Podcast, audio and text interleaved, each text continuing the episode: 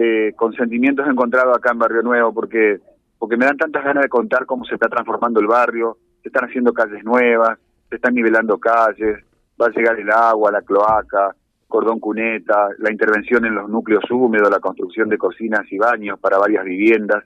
Bueno, lo que venimos contando cada vez que nos anuncian de alguna nueva gestión o se concreta algún crédito eh, con, con la intervención de Barrio Nuevo como Barrio San Francisco, y vinimos con otro objetivo, pero que no le quita que no le quita fuerza a lo que estamos diciendo. El barrio se está transformando, digo, el deseo que este progreso traiga algo de paz en el barrio, ¿no? Pues, ¿de qué sirve contar toda esta cosa linda, todo este esfuerzo, porque no es plata que llueve del cielo, ¿no? Que tiene que ver con la gestión, que tiene que ver con los impuestos de los ciudadanos. Si una señora me está contando acá lo mío, y Silvio, eh, es casi imposible. Naturalizan que haya eh, balacera a la noche. Pero, como siempre decimos, el cronista puede este, pintar un cuadro eh, con palabras, pero lo que vale es el testimonio de la gente, ¿no? A eso venimos. Señora, ¿cómo está? Buen día. ¿Qué tal? Buen día. ¿Cuánto le agradezco? Vengo de buscar siete, siete ocasiones de testimonio y no pude lograr uno.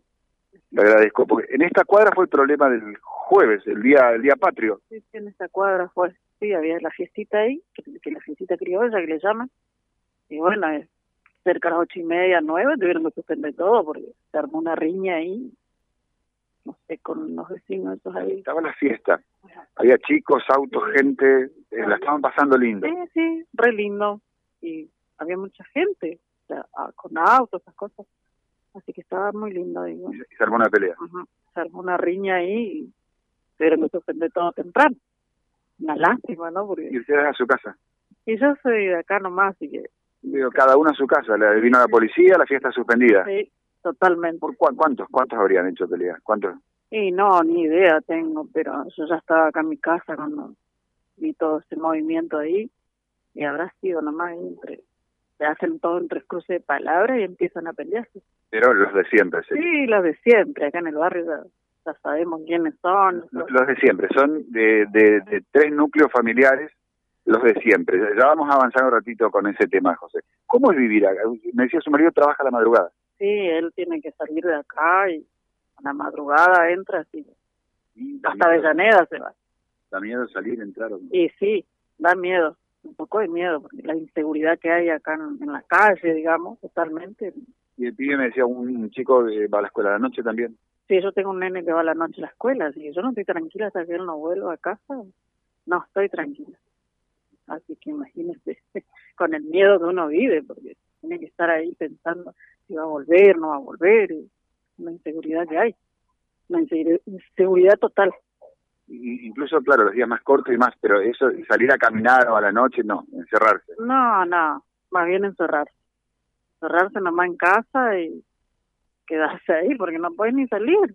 Porque uno sabe si salía ahí a la esquina y te, te, apuñalan o algo, porque hoy en día... Recién había un personaje muy alcoholizado, atención gente del 911, la verdad que se me puso bastante pesado, creo que por ahí viene, porque estaba acá la vueltita en la en el santuario Santa Rita, allá está, ahí está en la esquina, no sé si no sé si está bien, ¿lo ubica ese personaje? No, no lo conozco, hay gente que yo no conozco.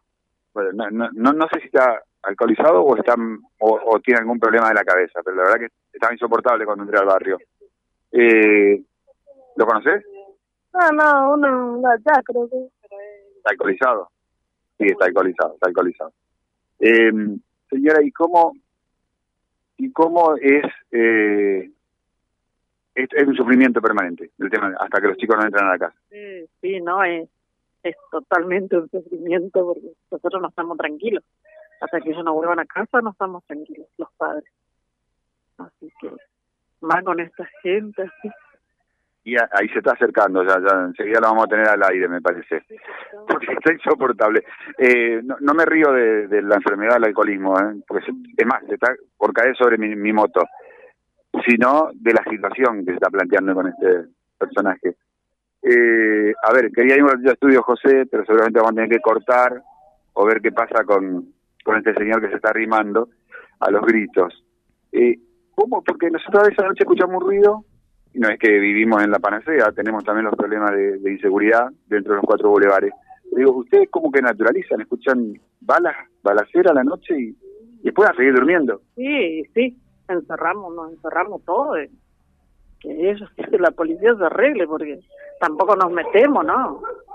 Nosotros no nos metemos para nada cuando hay un quilombo así, ¿no? ¿Y si se escuchan balas cuando a la hora de entrar al trabajo su esposo? Y va a tener que esperar a que pase. Va a tener que esperar un poquitito porque él sale más temprano.